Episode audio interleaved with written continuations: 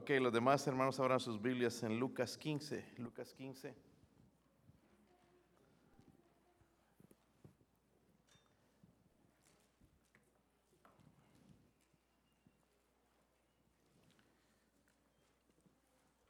Gracias hermanos por el especial, una bendición escuchar ese cántico hace mucho tiempo, creo que no lo cantaban, es una bendición. Ok, Lucas 15.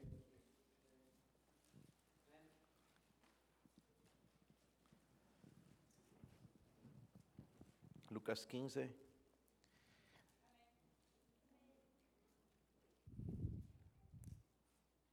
Versículo 17, hermanos. ¿Están ahí? Palabras del Señor Jesucristo, hablando acerca de la importancia de recobrar lo que se había perdido, dice, y volviendo en sí, dijo, ¿cuántos jornaleros en casa de mi Padre tienen abundancia de pan y yo aquí perezco de hambre? Todos, hermanos, el versículo 17. Y volviendo en sí dijo, ¿cuántos jornaleros en casa de mi Padre tienen abundancia de pan y yo aquí perezco de hambre? Padre, ayúdame a ser bendición a su pueblo. Señor, no soy digno de estar detrás de este púlpito, Dios mío. Si usted me permite predicar, Señor, lléneme de su espíritu. Ayúdeme a aplicar, Señor, el mensaje a la necesidad de su pueblo, Señor. Oro por su ayuda, Padre. Oro, Señor, para que me transforme a mí, transforme a mis hermanos, Señor. Aquellos están dispuestos, Señor, a aplicar esto en su vida, Dios mío. Ruego por su ayuda en el nombre de Jesucristo. Amén. Pueden sentarse, hermanos. Quería comenzar primeramente con una pregunta. ¿Cuántos de aquí han padecido de hambre al punto, al punto de casi morirse? I'm not talking about starving to death. we, we have this saying here perdón, es en español, ¿verdad? Tenemos aquí ese dicho, hermano, estoy muriendo de hambre y en realidad, hermano, ya hemos comido hace un rato. ¿Cuántos aquí, hermanos, han estado a punto, hermanos, de tanta hambre que a punto de, de morir? ¿Hay alguien? Es al revés, ¿verdad? ¿Sí o no? Nosotros, hermanos, no, ah, ah, como dicen, no vivimos para comer. Perdón, no comemos para vivir, vivimos para comer. ¿Verdad? Ese es nuestro lema, hermanos. Creo que la mayoría somos afortunados porque sí tenemos siempre algo de comer. Pero lastimosamente, espiritualmente, hermanos, algunos están padeciendo de hambre. Están padeciendo al punto, hermanos, de casi morir espiritualmente. Aquí vemos en la historia, hermanos, este joven conocemos como la historia del hijo pródigo, podemos verlo desde dos puntos de vista, como un inconverso que viene a Dios, pero también podemos verlo como un cristiano que se ha alejado de Dios y necesita regresar a su Padre. El joven, hermanos, en esta historia se vio en necesidad, dice el versículo 17, ¿cuántos jornaleros en casa de mi Padre tienen qué? No tienen nada más pan, hermanos, dice, tienen abundancia de... Y dice, y, y yo aquí perezco de hambre en su miseria, está hablando en su miseria este varón, que vamos a estudiar un poquito de, su vida. Finalmente, hermanos, se va a dar cuenta de cuán va a cambiar su manera de pensar. Pero. Cuando está tocando fondo en su vida en lo más bajo. Quiero que vayan a Génesis, hermanos, no pierdan Lucas, vamos a regresar ahí en un momento. Génesis 3, porque quiero hablarles de una de las tácticas de Satanás que sigue siendo la misma, no ha cambiado su modo de atacar al creyente sigue siendo la misma desde que vemos en la palabra de Dios en Génesis 3, el versículo 1, refiriéndose a Satanás, la serpiente, dice, la serpiente era qué? Dice, más que todos los animales del campo que Jehová Dios había hecho, la cual dijo a la mujer, con que Dios os ha dicho, no comáis de todo árbol del huerto. Primeramente quiere hacerle dudar de la palabra de Dios. ¿A poco Dios ha dicho? ¿Verdad? Está tratando de hacer dudar. Lo mismo sigue haciendo en nuestros días. Tratando de hacer dudar, hermanos, de que lo que tenemos en nuestras manos es la palabra de Dios. Si él logra entonces esto, es más fácil para él seguir atacando. El versículo 2 dice, y la mujer respondió a la serpiente, del fruto de los árboles del huerto podemos comer, pero del fruto del árbol que está en medio del huerto, dijo Dios, no comeréis de él ni le tocaréis. ¿Para qué? para que no muráis. Pero mire lo que Satanás va a decir. Entonces la serpiente dijo a la mujer, no moriréis, sino que sabe Dios que el día que comáis de él, serán abiertos vuestros ojos y seréis como Dios, sabiendo el bien y el mal. Y vio entonces la mujer que el árbol era bueno para comer y que era agradable a los ojos y árbol codiciable para alcanzar la sabiduría. Y tomó de su fruto y comió y dio también a su marido, el cual comió y así como ella. So, Satanás, hermanos, está trabajando incansablemente tratando de convencer a la gente, hermanos, de lo que, eh, que lo que Él ofrece es mucho mejor que lo que Dios ofrece. Él trabaja incansablemente. Su táctica, hermanos, de, engañar no ha cambiado. Él le dice a la gente, la vida que yo te ofrezco o la vida cristiana es aburrida, la vida que yo te ofrezco es mucho mejor, es diversión. ¿Por qué no eh, escuchas un poco de la música que yo he creado? ¿Por qué no disfrutas la vida social que yo dirijo? ¿Por qué, no ¿Por qué dedicas tanto tiempo a la iglesia? Ni siquiera hay recompensa en eso. ¿Por qué no te dedicas más a tus talentos, a tus deportes, a hacer fama? En eso sí hay recompensa. La mentira de Satanás. Pero lo que Satanás no cuenta, hermanos, es los resultados. Amén. Porque la gente se olvida después qué pasó con Adán y Eva. Comieron del fruto prohibido, ¿verdad? ¿Sí o no? Pero después vemos unas consecuencias y en Romanos 5:12 nos dice claramente la Biblia, por tanto como el pecado entró en el mundo por un hombre y por el pecado la muerte, así la muerte pasó a todos los hombres por cuanto todos pecaron. Como resultado, hermanos, vemos lo que vemos hoy en día, la muerte. Cuando Dios dijo, no moriréis, y Satanás dijo, sí, Digo, no, Dios dijo, moriréis el día que comeréis del fruto, moriréis. Y Satanás dijo, no moriréis. Y mintió. Y si morimos, amén. Si morimos, emborráchate a ver hasta el punto, hermanos, de quedar loco, te puedes morir. Si hay muerte en el pecado y, es, se ha pasado a, todos los hombres por cuanto todos pecaron. So, volviendo a nuestra historia, vemos el hijo menor, está el hijo mayor también. Pero el hijo menor, hermanos, tuvo que llegar a lo más bajo para ser humillado, para entender que en la casa de su padre había abundancia de pan. No solamente sino pan, sino abundancia de pan. Ahora, yo me pregunto, hermanos, ¿qué Dios tiene que hacer para con nosotros para hacernos entender que espiritualmente estamos desnutridos? Que necesitamos acercarnos a Dios otra vez. En esta Dios quiera, hermanos, que en esta noche podamos decir como este joven, en casa de mi padre tienen abundancia de pan y yo aquí perezco de hambre.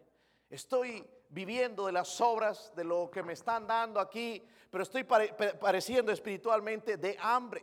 Somos nosotros como ese hijo, hermanos, muchas veces. Ahora, yo sé, he predicado de este pasaje, no es el mismo mensaje. Dios me dio dos ideas acerca de esto más. Porque este varón, hermanos, estudiándolo ahí un poquito, hizo dos peticiones nada más. Dos peticiones, bien importantes. Porque son peticiones, hermanos, que nosotros hacemos a Dios o al mundo o a alguien. Dos peticiones. Miren el versículo 12, están en Lucas 15. Sí, hermanos, se les acabó ya las energías. Versículo 12.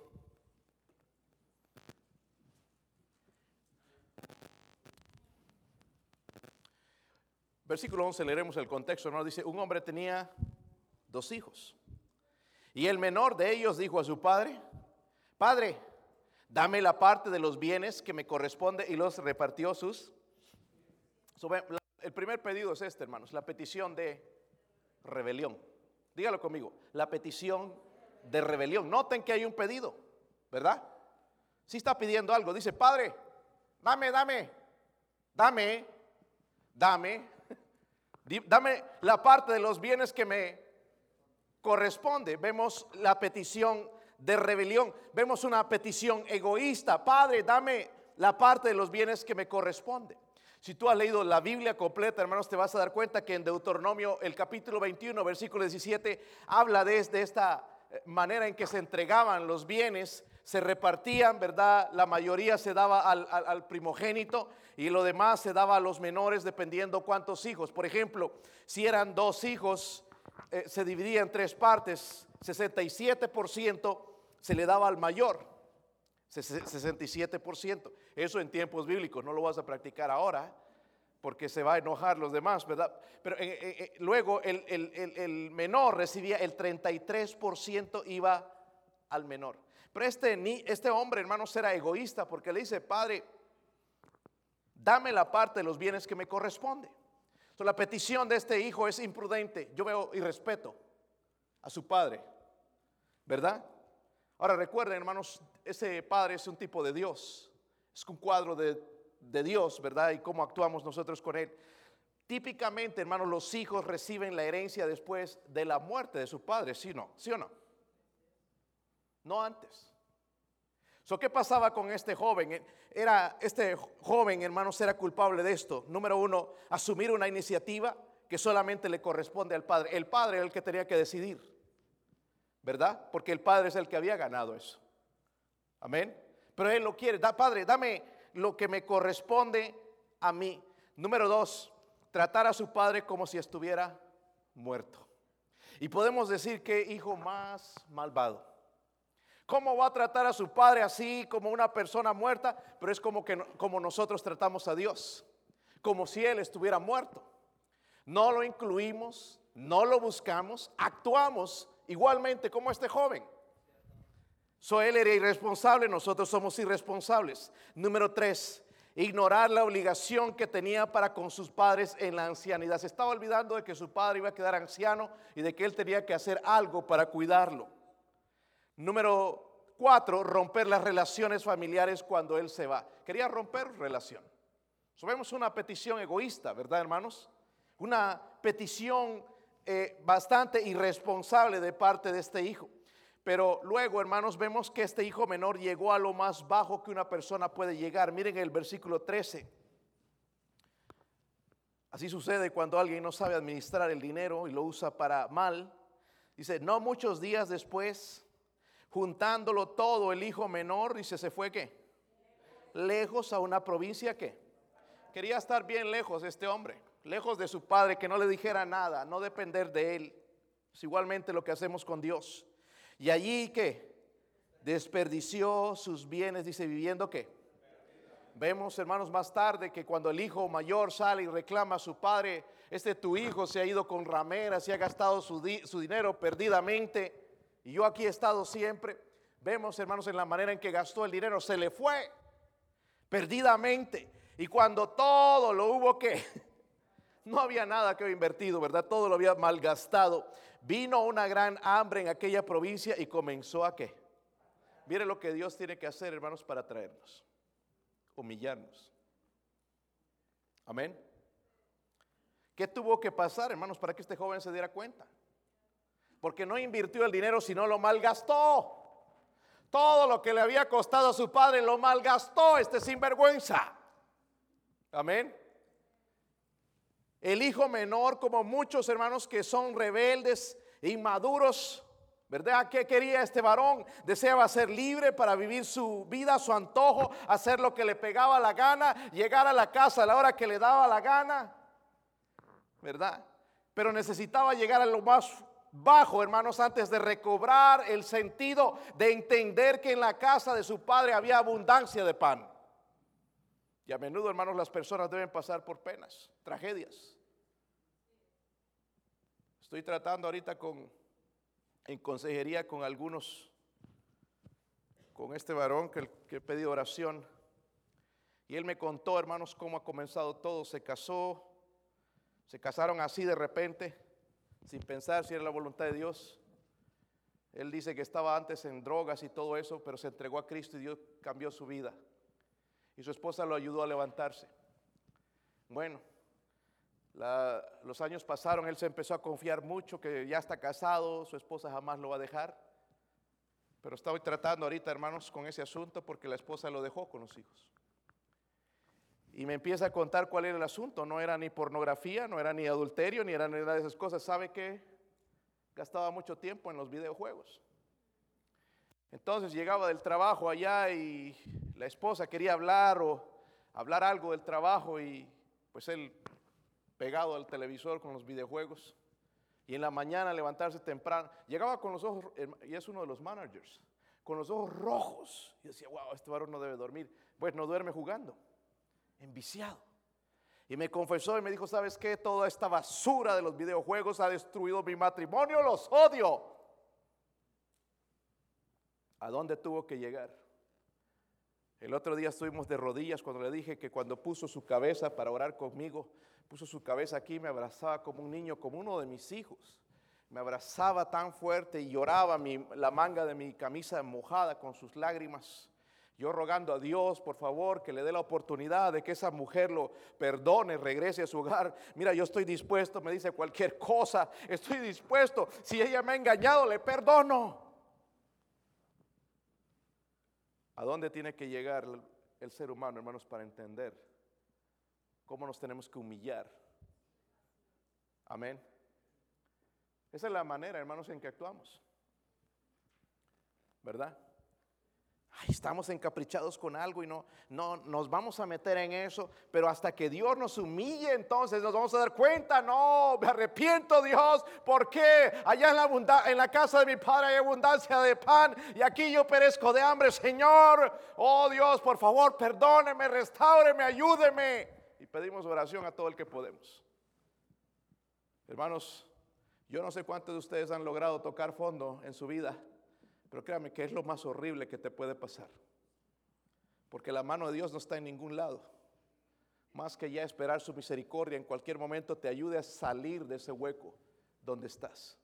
Y es ahí, hermanos, donde estaba este joven, ¿verdad? Necesitó llegar a lo más profundo y vemos esa petición de rebelión. ¿Cuántas veces hacemos lo mismo? Yo voy a hacer mi vida, es mi vida, déjeme hacerla. Yo escucho eso, escucho la predicación del pastor, escucho la predicación, lo escuché en la conferencia, pero es mi vida, déjeme decidir por mí. Una, una petición egoísta. Amén. Somos egoístas, hermanos. ¿Sí o no? Nada más mire ahora a sus hijos para Navidad. Ya están pensando en su regalo. Si su regalo cuesta mil dólares, no importa que los otros se queden sin regalos. ¿Se han dado cuenta, hermanos? No sé si solo mis hijos son así. Ya, esto quiero para Navidad y, esto quiero y, y, egoístas y la petición, dejando de lado a los demás, dejando de lado a Dios en lo que opina Dios. Hacemos lo mismo que este joven. Petición de rebelión. Pero hay otra petición más que él va a hacer. No sé si han estudiado este pasaje, pero cuando tú lo estudias vas encontrando cosas increíbles que, te pueden ayudar en tu vida espiritual. Mira el versículo 19.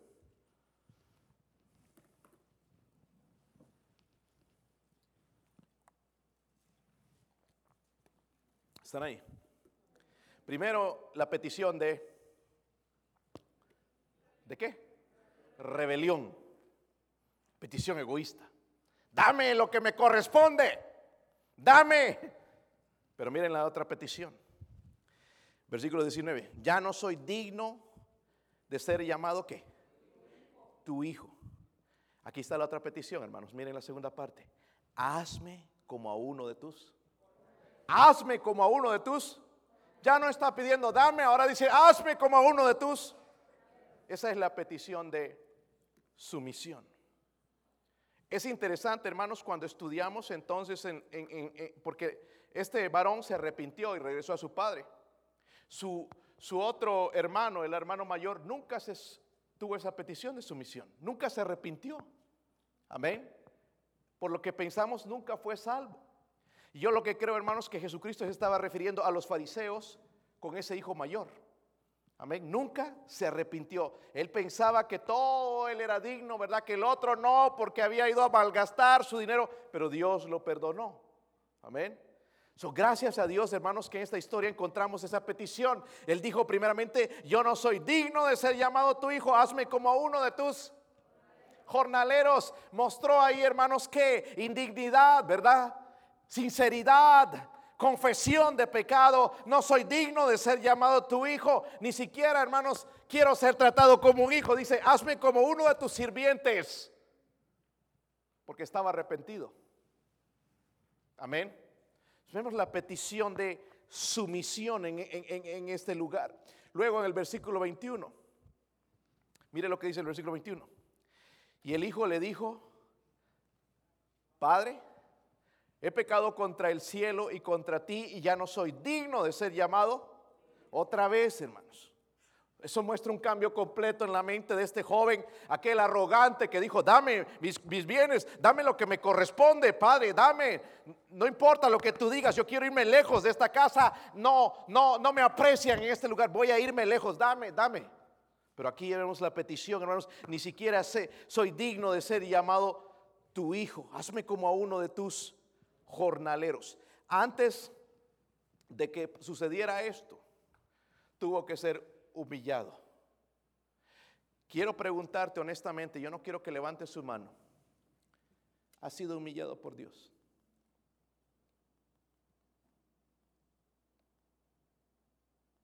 Yo creo que no. Porque cuando eres humillado por Dios hay un cambio en tu vida. Ahora, si ando en desobediencia, si ando alejado de Dios, ¿voy a ser humillado por, Dios? Sí. Tarde o temprano. Amén.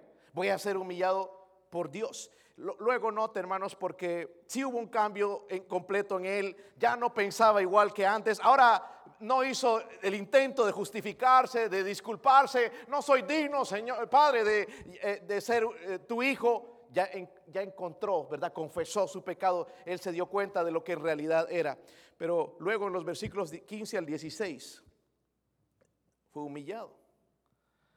Dice ahí, y fue y se arrimó a uno de los ciudadanos de aquella tierra. Y recuerden, ya no tenía dinero, le quedaron los bolsillos vacíos, ya no había nada, se fueron los amigos también.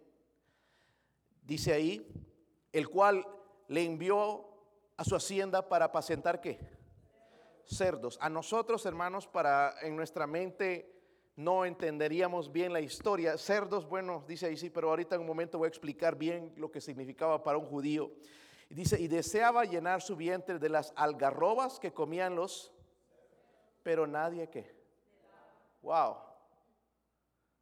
Ni la comida de los cerdos podía comer. La deseaba, ¿verdad? Primero, hermanos, tuvo entonces que ser humillado, tuvo que pagar por lo que él hizo, de, lo que hizo con su padre. Y como les digo, cuando vemos ahí la palabra cerdos, para nosotros sería bueno, ¿y qué tiene de malo eso? Todos comemos ahora carne de cerdo, de puerco, y nos encanta. Pero para el judío, hermanos, de acuerdo a la ley, los cerdos eran animales inmundos, no se podían comer. Amén. Hasta el día de hoy, incluso eso han adoptado los musulmanes. Si conoces a un musulmán, no le ofrezcas, ay, te ofrezco unas carnitas. No, va a acabar tu amistad con él, lo vas a ofender. ¿Verdad? Con un judío ortodoxo, uno que practique su religión, si tú le ofreces cerdo, no lo va a querer, no lo va a. Él va a decir, es, no, eso es un animal inmundo. No podía comerse, no podía ofrecerse sacrificio. Entonces, ¿qué hacían los judíos? Hermano, ni siquiera los tocaban. Es más, llegaba un punto, hermanos, que pararse cerca de los cerdos viéndolos comer era humillación. Pero este joven tuvo que cuidarlos y deseaba, dice la comida de los cerdos. ¡Qué humillación! ¡Qué bajo tuvo que caer! Amén. ¿Cómo sería en nuestros días algo así para nosotros? Caer en manos de alguien, hermanos, que nos humille hasta ese punto de que nos, somos la vergüenza de la familia. Podemos llegar a un punto así, ¿verdad? ¿Sí o no? Yo sé que con esto de los cerdos no, porque nosotros no entendemos, para nosotros no hay, no hay prohibición. Pero para un judío era algo grave. Amén. Yo encontré el otro día, hermanos, parte de mi devocional, un mensaje, porque a nosotros no se nos prohíbe comer cerdo. ¿Sabían eso, verdad? No vas a salir de aquí adventista. Ay, no, la carne de cerdo es inmunda, no debes comerla. Yo prefiero no comerla, hermanos, porque es dañina. Pero sabrosa, ¿sí o no? ¿Sí o no? Yo sé que les gusta cuando se hacen carnitas aquí, hermanos, hasta los platos se lamen, desaparece. Los chicharrones, olvídese. Se acaban, ¿verdad? Nosotros podemos comerlo. Incluso podíamos comer la comida de los cerdos. Nada más échate una oración porque comida de los cerdos es una pesta. Amén. El otro día que estaba en Wamper, ahí una de las eh, cerditas tuvo dos cerditos. Y ahí estaban ahí calentando los cerditos, estaban temblando, todos feos. Siempre son feos, ¿no? Pero bien feitos, de, recién nacidos. Y ahí estaba dándole, eh, una de ellas le estaba dando leche. Porque ya la mamá no iba a poder, ¿verdad? Y le estaba dando leche y calentándolo ahí. Pero qué apestosos, hasta pequeñitos. Pestan, ¿han olido? Para los judíos eran inmundos. Si lo bañas bien, ¿verdad? le pones un rozón y, lo metes en tu casa, ya ahora es un animal limpio, ábrele la puerta y vas a ver dónde se va a meter. Así somos en nuestra naturaleza pecaminosa nosotros. Amén. Y Dios quería enseñar algo aquí a los judíos entonces a través de esto. Nosotros podemos, hermanos, comer esa carne, pero hay algo que Dios nos dice. Miren Romanos 6:22, hablando de este asunto de que no, se nos prohíbe comer carne de cerdo, ni aun lo que ellos comen. Pero sí la vida del mundo, hermanos, se puede comparar con los cerdos. La vida del mundo repito, se puede comparar con la vida, la comida de los cerdos. Romanos 6. Miren el versículo 22. Me encanta a mí, el libro de Romanos es uno de mis libros favoritos. Trato de leerlo, de meditar en él, es, es, uno de mis favoritos. Eh, y en el Antiguo Testamento, Isaías, que es el Evangelio en el Antiguo Testamento, eh, dice, versículo 22, ¿están ahí hermanos? Mas ahora que habéis sido qué? Libertados del... Hermanos, hemos, hecho, hemos sido libres por Cristo. Libertados del pecado, dice, y hechos siervos de quién? Tenéis por vuestro fruto qué? Miren esto, hermanos, tenéis por vuestro fruto. No que yo tengo que santificarme para recibir la salvación, no. Tenéis como fruto la qué? Y como fin qué cosa? la vida eterna. Entonces, hermanos, el fruto del cristiano debe ser la santificación. Yo creo en la santificación, creo en estar apartado del mundo. ¿Por qué? Porque Dios me salvó, me libró de los pecados, nos hizo siervo de Dios y ahora tenemos como fruto, hermanos, la santificación. No es algo que me exigen, es algo que nace del Espíritu Santo. Santificación. Váyase a primera de Pedro 4. No sé si me entienden, porque primero hizo este varón una petición de rebelión, luego una petición de sumisión, se dio cuenta de que en la casa de su padre había abundancia de pan, allí había bendición, allí había prosperidad, pero en el mundo donde esta había, faltaba, no había amistades verdaderas, todo era por dinero, ¿verdad? Había escasez, dice, y aquí yo perezco de hambre. Están en 1 de Pedro 4. Mire lo que dice el versículo 1 hablando de este asunto, hermanos, del mundo y cómo nos envolvemos nosotros con el mundo, por qué debemos separarnos del mundo, qué piensa la gente en cuanto a nosotros apartándonos del mundo y vivir la santificación o la santidad. Dice, puesto que Cristo ha padecido por nosotros, dicen que en la carne vosotros también armados del mismo que. Entonces, si Él murió por mí, tengo que armarme de este pensamiento, ¿verdad? como aquel hijo, que su mamá al punto de darlo a, cuando estaba por dar a luz, la mamá se puso mal. Y el doctor llegó y le dijo al papá, al esposo de ella, hay problemas en el parto, le dijo. Uno de los dos tiene que morir. Tú escoges. O tu esposa o tu hijo, pero no pueden vivir los dos. Hay problemas, tenemos que salvar solamente uno. Y entonces la eh, señora que escuchaba las, palabras del doctor dijo, doctor, salve a mi hijo, salve a mi hijo, salve a mi hijo, doctor. Y el hijo muchos, muchos años después estaba contando la historia. Mi madre murió para que yo viva. ¿Entiende? Si Él murió por nosotros, debo llenarme de ese pensamiento. Él murió por mí. Él murió por mí. No murió por otra razón, sino murió por mí. Y ya la Biblia entonces dice que tenemos que armarnos de este mismo pensamiento. Sigue ahí en el versículo, hermanos, no sé si lo tienen. Pues quien ha padecido en la carne terminó con el pecado para no vivir el tiempo que resta en la carne, conforme a la concupiscencia de los hombres, sino conforme a la voluntad de Dios. Baste ya, mire la exhortación. Baste ya el tiempo pasado de haber hecho lo que agrada a los gentiles, andando en lascivias, en concupiscencias, en embriagueces, en orgías, disipación, abominables y idolatrías. A esto les parece cosa extraña que vosotros no corráis con ellos el mismo desenfreno de disolución y os ultrajan, o sea, se burlan de uno, pero ellos darán cuenta al que está preparado para juzgar a los vivos y a los... Mucha gente se burla de nosotros. Recuerdo la vez que antes ya no se compraba, no estaban los teléfonos inteligentes, hace unos años. Sí había, pero había que, era muy caro, el servicio era muy caro.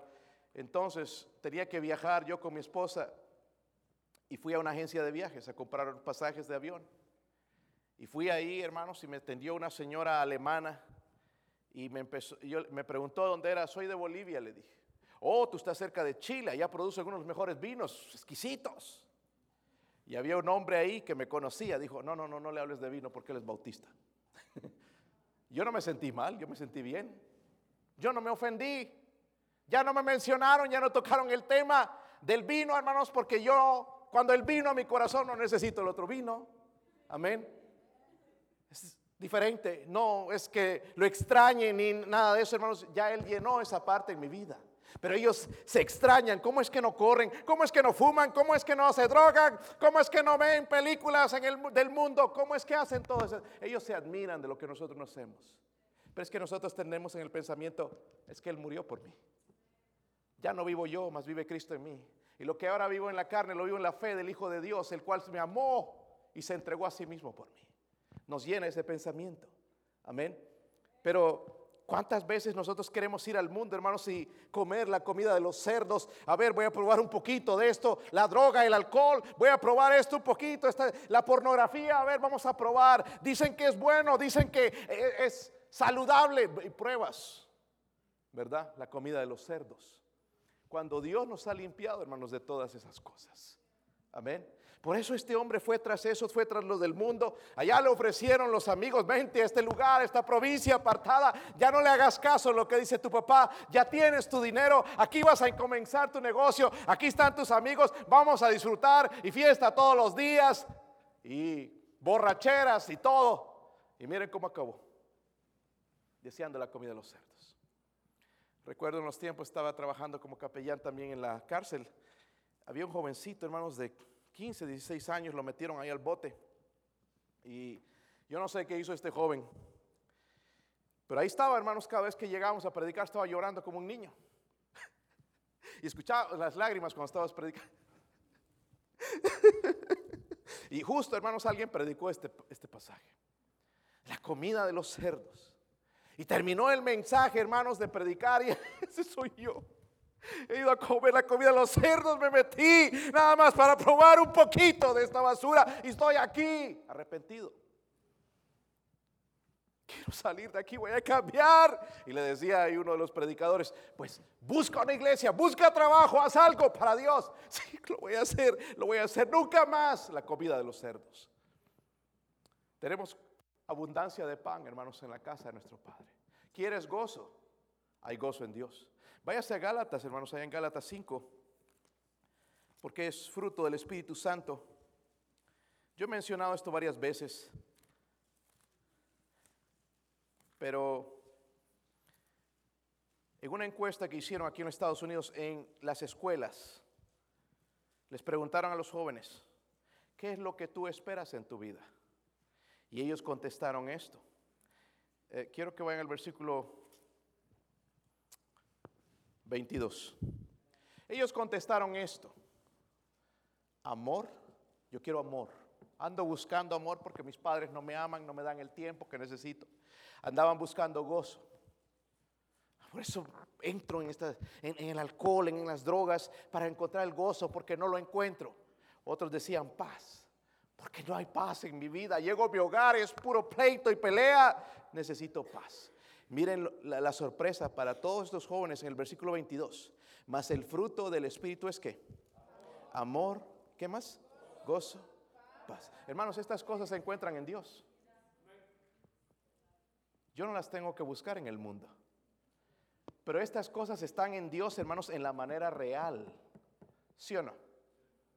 Me molesta a mí esos, Antes, hermanos, la, televisión censuraba las bebidas alcohólicas y, y- y lo presentaban a partir de las 9 de la noche en adelante. Yo no sé ahora, pero en lo poco que movemos televisión por ahí, a cada rato hay bebidas.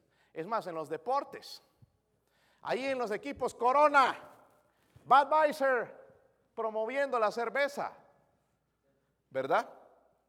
Antes no era así, había un poquito más de respeto. Pero ves en esas propagandas la gente bailando y felices y sonriendo y todos contentos. Es una mentira, es un gozo falso. Usted sabe, hermano, que se ha emborrachado. ¿Sí o no? Ahí gozándote, cantando como loco, su guitarra desafinada. Y el otro día el dolor de cabeza horrible y pensando las tonterías que dijiste. Amén. Es un gozo falso, pero cuando venimos a Dios, hermanos, nos muestra lo verdadero. Y eso es lo que este hombre recordó. Dice, cuando dijo, en la casa de mi padre hay abundancia de pan y aquí yo pereciendo de hambre, buscando esta música, buscando estas cosas. Cuando allá en la casa de mi padre hay abundancia, hay, amor, hay gozo, hay paz. Todas estas cosas están en Dios. Amén. Si somos hijos del mismo Dios, esto está en nuestro Padre. Esto es el fruto del Espíritu Santo. Esta mañana hablé del Espíritu Santo. Amén.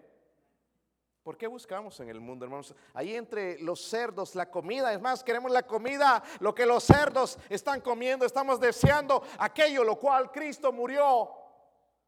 Y lo deseamos y lo codiciamos cuando nada más, hermanos, nos echa la perdición. Pero este joven se dio entonces cuando realizó, uy, aquí pereciendo de hambre en la casa de mi padre hay abundancia de pan. Que me haga como uno de sus jor- jornaleros. Hubo dos peticiones en este joven. La petición de rebelión. Todos hemos hecho esa petición. ¿Sí o no? Quiero tener esta carrera y ganar mucho dinero, ya sé, ya, ya, ok. ¿Y dónde está Dios? ¿Sí o no? O quiero este trabajo, no importa, me va a costar, yo sé, no voy a poder ir a la iglesia. Hoy fuimos allá al japonés, ¿han ido al japonés? ¿Japonés? ¿Sí? ¿Otra vez a los? ¿Han ido a un restaurante japonés? Cocinan ahí, ¿verdad? Abra la boca, camarón.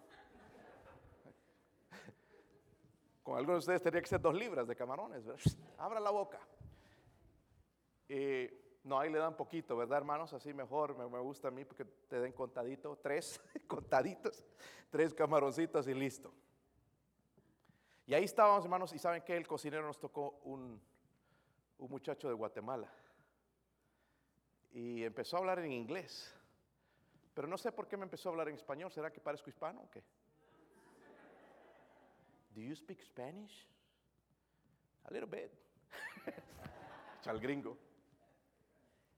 Algunos hacemos de los gringos, no, no tenemos nada.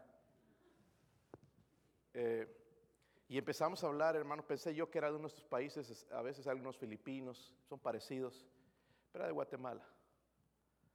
Y bueno, lo- él agarró confianza conmigo, le empecé a hablar, hermano, le empecé a testificar, le empecé a hablar de dónde estaba la iglesia. ¿Sabes cuál es el problema? Me dice, nosotros trabajamos todos los días, de lunes a domingo, como es cocinero. Yo digo, ¿qué vida? No tiene tiempo para nada. Le estaba contando, hermanos, de que aquí los varones juegan fútbol y hacemos... el- No podía creer de que afuera, hermanos, que el cristiano se divierta. Y él ah, que piensa que todo es el dinero, reunir dinero y ganar dinero y hacer dinero. ¿Y saben qué? Ahí se reía, él bien buena gente, a mis hijos les gustó, también se reía así bien chistoso.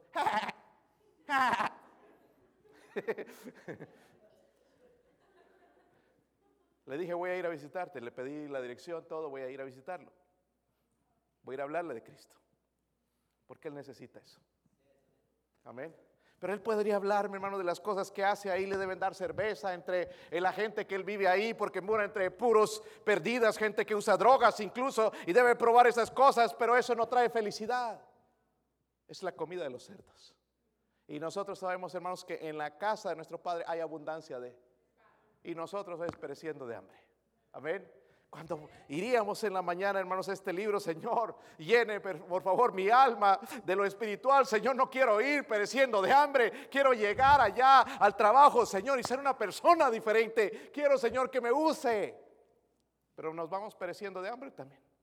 ¿Verdad? Llega alguien por ahí que es inconverso y nos enseña a veces una lección para humillarnos, hermanos, en vez de nosotros saber que en la casa de nuestro Padre hay abundancia de pan.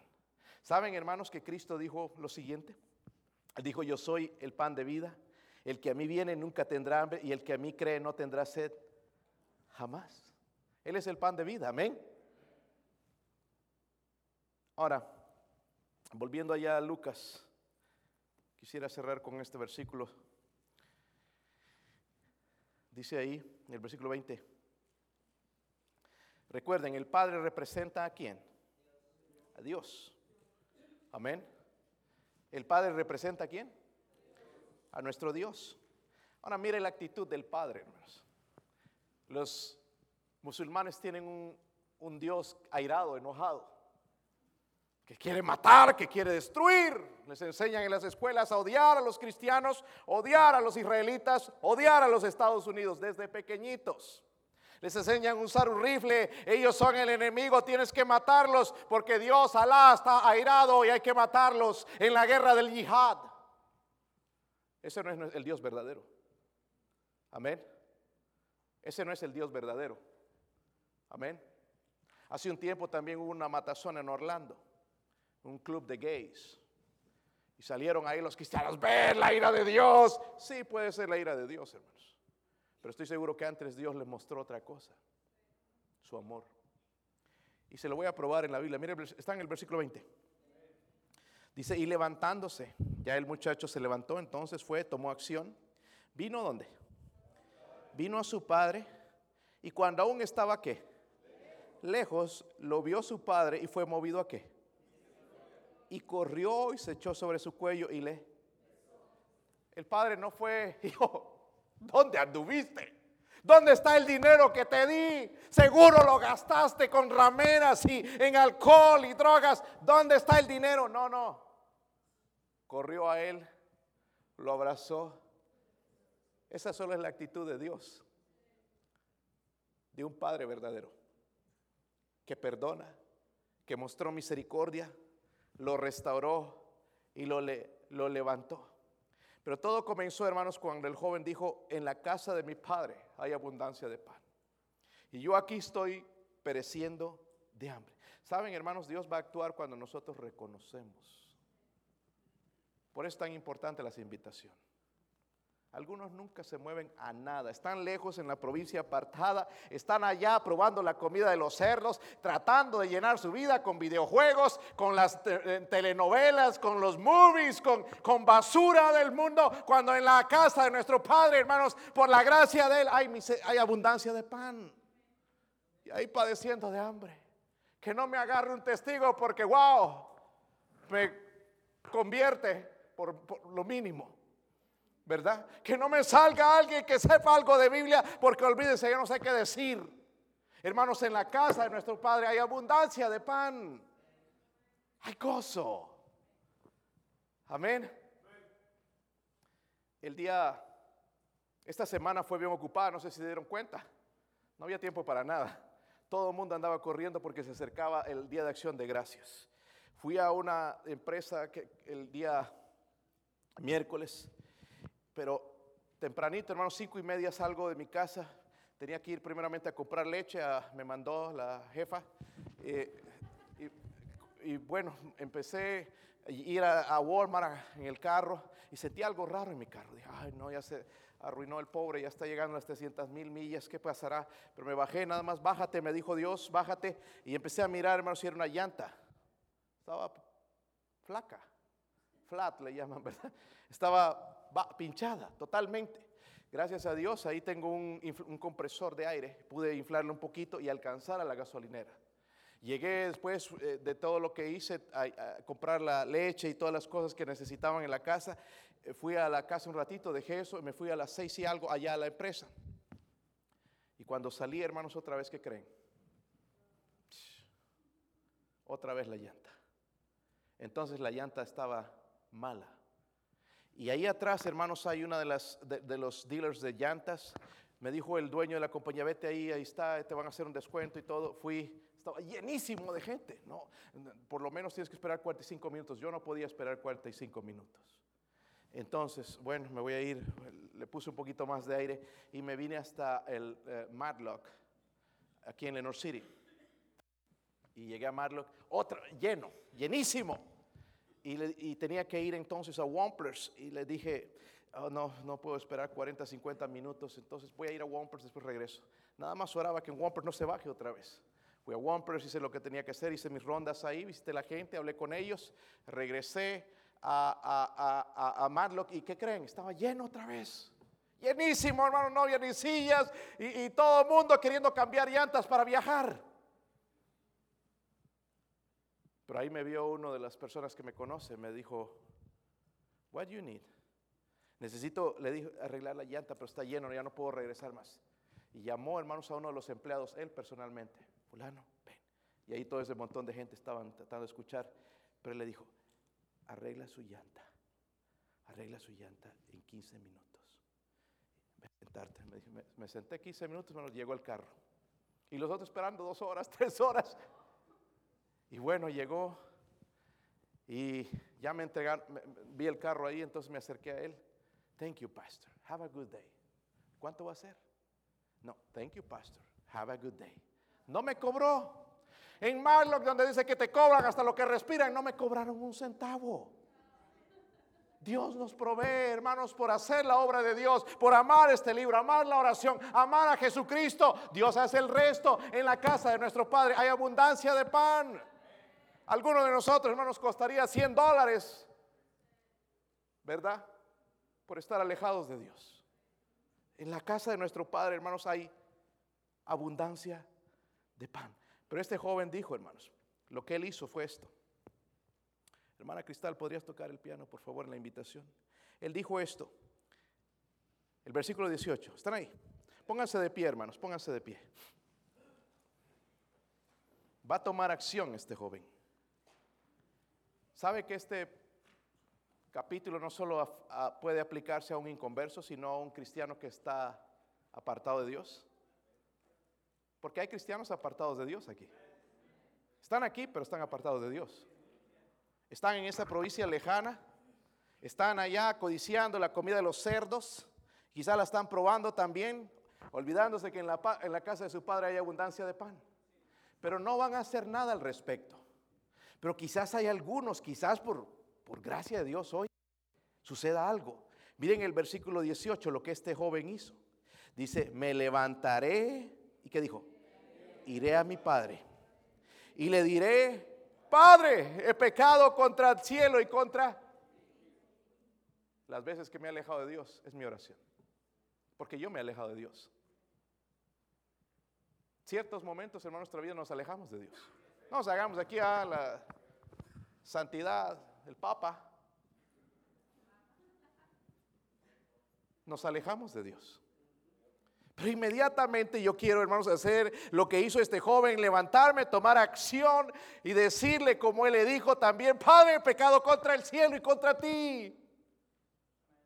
Señora, no importa que me des grandes cosas, hazme como uno de tus siervos. Con eso me basta, Señor, porque en la casa. Dijo, ¿cuántos jornaleros en la casa de mi padre tienen abundancia de pan y yo aquí perezco de hambre? ¿Acaso no tocará, si, para los, los empleados, hermanos, los siervos, había abundancia de pan, ¿cuánto más para el Hijo? ¿Por qué apartarnos a lo que nos sirve? A lo que no nos aprovecha. Yo le animo, hermanos, a algunos de ustedes que están alejados, reconciliarse con Dios en esta noche reconciliarse con Dios. Pero para reconciliarse con Dios, mire lo que el joven dijo, me levantaré. Véngase aquí. No te quedes ahí en la silla. Yo no encuentro, hermanos, nada espiritual quedarse ahí. Me levantaré e iré a mi Padre.